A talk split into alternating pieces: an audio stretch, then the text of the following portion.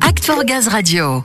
À l'occasion du salon Interclimat qui s'est tenu du 3 au 6 octobre à Paris Expo, porte de Versailles, on vous en a parlé la semaine dernière, GRDF a pu rencontrer la filière, passer des messages, la rassurer et lui présenter quelques innovations bien sûr.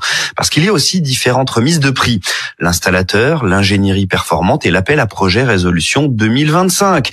Et c'est ce dernier qui nous intéresse particulièrement et on va donc en parler avec notre invité au micro de Samuel. Et mon invité pour en parler, c'est Frédéric Aguilé, pilote du projet Résolution 2025 à la direction développement de GRDF. Bonjour Frédéric. Bonjour. Frédéric, tout d'abord, c'est quoi alors ce projet Résolution 2025 Vous nous le présentez? Alors c'est un projet interne hein, de GRDF créé euh, l'année dernière et qui a pour objectif d'accélérer l'émergence des solutions hybrides gaz dans le logement collectif neuf pour respecter les seuils 2025 de l'ARE 2020 sur les émissions de gaz à effet de serre. On a fait le constat que les solutions gaz seules qui étaient installées traditionnellement dans les logements collectifs actuellement, c'est-à-dire les chaudières à condensation, ne pouvaient pas permettre de respecter ces seuils si elles n'étaient pas hybridées avec des énergies renouvelables. Et donc euh, tout l'intérêt et tout l'objectif du projet Résolution 2025, c'est bien de faire émerger à la fois des solutions qui pourraient déjà exister et puis peut-être créer l'innovation sur des solutions qui n'existent pas encore. Très bien, les lauréats sont connus hein, maintenant, mais à l'origine, comment s'est déroulé, comment s'est lancé cet appel à projet?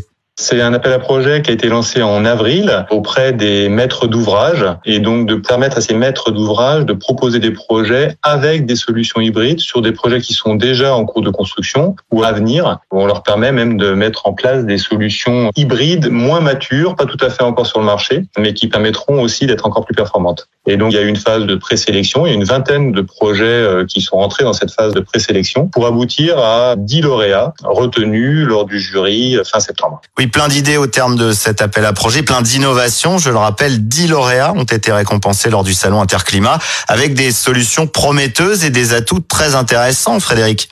Exactement, on a eu vraiment des bonnes surprises euh, pendant cet appel à projet. Bah, d'une part, il y a eu de nombreux répondants et donc ça c'était super. D'autre part, on a constaté qu'il y avait des solutions qui étaient déjà existantes sur le marché et qui par ailleurs étaient assez variées. On a à la fois des solutions collectives, des solutions individuelles, des solutions mixtes.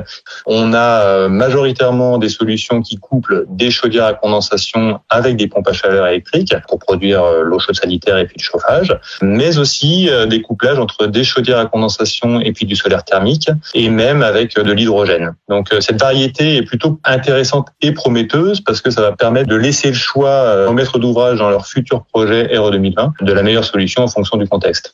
Frédéric, l'intérêt, l'importance aussi pour GRDF de soutenir ces développements, cette démarche innovante autour de l'hybridation, c'est aussi de développer des solutions pour ancrer véritablement le gaz dans le mix énergétique de demain. Exactement. L'enjeu pour nous, c'est bien sûr de pouvoir continuer à alimenter les bâtiments après 2025. Et puis, c'est une demande également des maîtres d'ouvrage hein, qui souhaitent pas forcément avoir une seule énergie dans leur catalogue. Donc, cette combinaison fait qu'il y a eu cet appel à projet qui a été lancé euh, d'ailleurs à l'initiative des fédérations, hein, l'Union sociale de l'habitat, euh, la Fédération des promoteurs immobiliers et puis le pôle habitat de la FFB. Ce qui est très intéressant dans les euh, solutions qui ont été retenues, c'est qu'on a pu constater qu'une solution hybride en collectif coûte moins cher qu'une solution euh, tout électrique euh, thermodynamique. Il y a donc un intérêt fort pour la maîtrise d'ouvrage, à la fois dans les coûts d'investissement, mais aussi en termes d'installation. On fait des gains de place sur la chaufferie, sur les unités extérieures des pompes à chaleur, parce qu'elles sont plus petites, donc elles sont plus faciles à intégrer en façade. Il y a moins de nuisances sonores, visuelles, les consommations restent faibles. avoir plusieurs énergies, c'est bah, finalement utiliser la meilleure énergie au meilleur moment. En période de tension, on peut très bien switcher d'une énergie vers l'autre et puis soulager le réseau.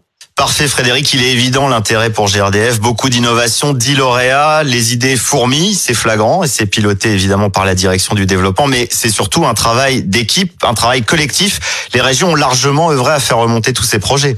Oui, exactement. Euh, c'est un travail complètement collectif, comme vous le dites. Et euh, là, je tiens vraiment à remercier euh, l'ensemble des équipes en région qui ont vraiment œuvré pour identifier des projets, fédérer des maîtres d'ouvrage et puis des bureaux d'études pour trouver des solutions sur des projets qui étaient en cours de construction et pour les accompagner dans le dépôt des dossiers de l'appel à projet. C'est vraiment un travail remarquable qui a porté ses fruits et je tiens vraiment à remercier ce travail d'équipe. Et tout ce travail d'équipe, il est à retrouver dans un dossier complet sur la page Act for Gaz, évidemment avec plein de belles choses encourageantes à découvrir. Merci beaucoup Frédéric Aguilé. Merci. Voilà, plein de bonnes idées, de grandes innovations à découvrir, bien sûr, sur la page Act for Gaz.